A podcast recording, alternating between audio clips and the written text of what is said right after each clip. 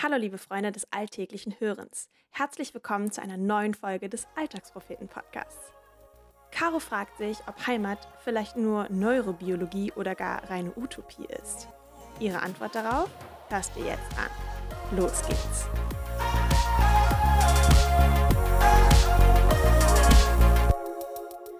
Könnte es sein, dass Heimat vielleicht nur Neurobiologie oder gar reine Utopie ist? Warum auf dem Beitragsbild eine Corona-Postkarte abgebildet ist? Ironie des Schicksals vielleicht. Mit dem Coronavirus hat das rein gar nichts zu tun. Diese Karte war nur das Einzige, was mir einfiel, als ich angefangen habe, diese Zeilen zu schreiben und über Heimat nachzudenken. Sie begleitet mich seit nunmehr fünf Jahren durch mein Leben. Sie hing an so vielen Pinnwänden, an so vielen Orten. Gefunden habe ich sie damals im Postkartenständer eines kleinen Kulturkinos in Brisbane. Ich habe viele davon mitgenommen und verschickt, weil sie so gut gepasst haben. From Where You'd Rather Be aus der Hauptstadt des Sunshine State in Australien. Warum ich von Auslandsabenteuern und Fernweh spreche und das, wo sich in der aktuellen AP-Serie fest verwurzelt oder umgetopft alles um Heimat dreht? Ironie des Heimatbegriffs vielleicht. Man kann Heimat nicht erklären ohne Fremde. Man kann Heimat auch nicht fassen, ohne mal weg gewesen zu sein. Und vor allem kann man die Vielschichtigkeit von Heimat nicht begreifen, ohne ein größeres Bild zu zeichnen. Eine Skizze davon will ich im Folgenden versuchen. Wer sich für alle Teilaspekte des Themas interessiert, dem empfehle ich einfach mal den Wikipedia-Eintrag zu Heimat zu lesen. Dabei sei vorab gesagt, dass den Heimatbegriff eine Unbestimmtheit auszeichnet. Demzufolge keine einheitliche Definition von Heimat existiert und sich der Begriff zudem in ständiger Diskussion befindet. Heimat also. Eine Thematik, die zumindest in mir etwas auffühlt. Ein Begriff, der zu meinem Herzen spricht, der Drang, in den Wald rennen und schreien zu müssen, weil ich diese Zerrissenheit so gut kenne. Und schlussendlich das Gefühl, unentwegt weinen zu können, weil ich immer noch nirgendwo hinzugehören scheine. Irgendwie noch nie irgendwo hingehört habe. Das sind die allerersten Assoziationen, die in mir aufkommen. Vermutlich hast du auch erste Assoziationen, wenn du an Heimat denkst. Das haben offensichtlich auch die Macher der Visual Statement Postkarten erkannt. Auf den Karten stehen nun Dinge, die ich im Folgenden kurz auseinandernehmen will. Heimat ist da, wo mein Herz ist. Für manche Menschen vielleicht, mag sein, ja. Aber rein neurobiologisch betrachtet ist Heimat da, wo mein Gehirn ist. Unmengen von Engrammen hinterlassen nämlich dauerhafte strukturelle Änderungen in meinem Gehirn. Diese Engramme kann man sich als physiologische Spuren vorstellen, die Reizeinwirkungen von außen aufnehmen und dann das Gedächtnis bilden. Sie erfassen alles, was um mich herum passiert, und je länger ich an einem Ort verweile, desto mehr verfestigen sich diese Engramme synaptisch. Ganz grundlegend sind dabei positive Kindheitserinnerungen, da diese einen leeren Gedächtnisspeicher beschreiben und somit viel Raum bleibt, um ein Heimatgefühl und Zugehörigkeit zu manifestieren.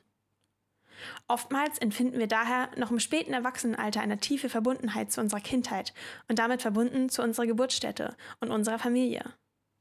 Mit der Erklärung von Heimat kann ich leben. Ganz natürlich ablaufende menschliche Prozesse der Neurobiologie. Wenig Emotionen, kein Tamtam, einfach nur Synapsenverbindungen. Das macht es unmöglich, Heimat zu romantisieren oder zu instrumentalisieren. Genau das wird allerdings oft mit Heimat gemacht.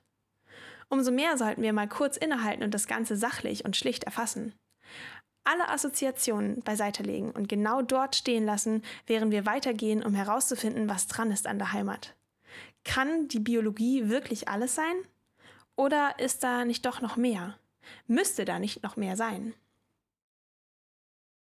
Ja, wenn man der Postkarte auf der Heimat ist kein Ort, Heimat ist ein Gefühl steht, glauben mag, dann gibt es sie also doch. Die emotionale, romantisch verklärte Art von Heimat. Stellt sich nur die Frage, ob die Postkarte recht hat oder sich der Spruch nur einfach wahnsinnig gut verkauft. Weil wir als Millennials, als Generation YZ immer weniger Verbundenheit zu Orten empfinden, uns aber dennoch nach Heimat sehen. Und wenn Heimat ein Gefühl ist, haben wir in all unserer globalisierten Freiheit doch die Möglichkeit, Heimat zu empfinden. Diese emotionale Heimat 2.0 im globalen Dorf ist wichtig, weil Heimat entscheidend ist, damit wir unsere Identität bilden können und dem Bedürfnis nach Zugehörigkeit nachkommen. Bleibt nur immer noch die Frage, stimmt das denn? Ist Heimat tatsächlich auch ein Gefühl? Schauen wir uns dazu am besten einmal kurz an, was diejenigen zu sagen haben, die während der NS-Zeit ihre Heimat durch Flucht und Vertreibung verlassen mussten. Viele dieser Vertriebenen haben sich mit Heimat befasst und im Exil versucht zu reproduzieren, was die Heimat ausmacht. Sowohl der Philosoph Ernst Bloch als auch der Jurist Berhard Schlink kommen dabei zu dem Schluss, dass Heimat Utopie ist. Ein Nichtort. Heimat existiert zwar, aber nicht als realer Ort. Sie ist vielmehr ein Gefühl, eine Sehnsucht, eine Hoffnung. Die Erklärung vom Nichtort ist selbst in Bezug auf das Paradies als ewige Heimat sehr zutreffend. Seit dem Sündenfall und der Vertreibung der Menschen aus dem Garten Eden sind die Menschen Hoffende auf ein ewiges Zuhause in eben diesem Paradies. Hoffende auf ewige Gemeinschaft mit Gott, die hier auf Erden beginnt. Und genau hier pflanzen wir Wurzeln, damit uns der Glaube Heimat wird und das Paradies nicht für immer der Nichtort bleibt. Damit wir in Gemeinschaft mit eben diesem Schöpfer des Universums leben können. Und bei der Komponente von Gemeinschaft beginnt die nächste Heimatdefinition.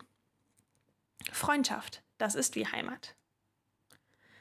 Das hat sich zumindest in meinem Leben als wahr erwiesen. Heimat ist da, wo Menschen sind, die in meinem Dasein Sicherheit und Verlässlichkeit vermitteln. Der Schriftsteller Sassas Danisik behauptet sogar, dass für Empfinden von Heimat lediglich Wohlfühlorte wichtig sind. Man kann somit erstens mehrere Heimaten haben und sich diese zweitens sowohl suchen als auch selbst erschaffen. Mitten in all unserem Alltag und mitten im Leben, genau da ist Heimat. Da sind Orte des Vertrauens. Hier in unserem sozialen Raum interagieren wir. Hier sind wir. Hier ist Zuhause.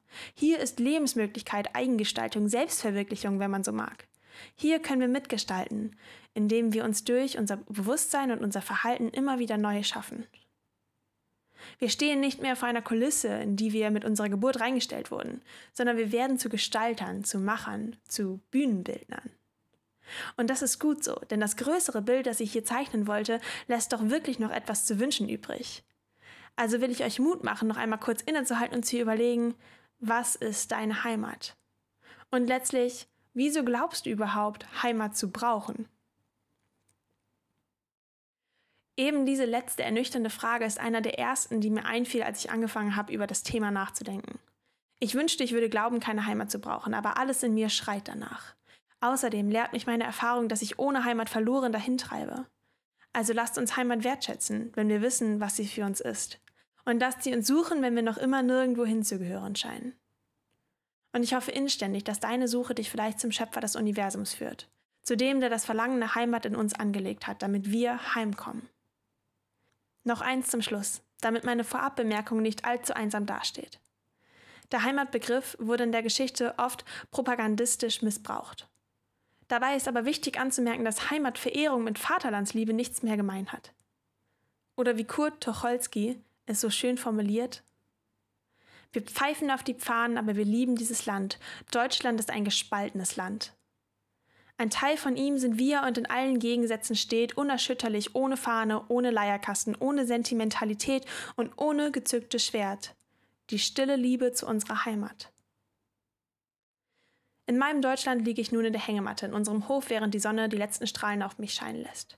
Um mich herum Herzensmenschen in ihrem eigenen Alltagstreiben. Vielleicht könnte das Heimat sein. Eure Caro.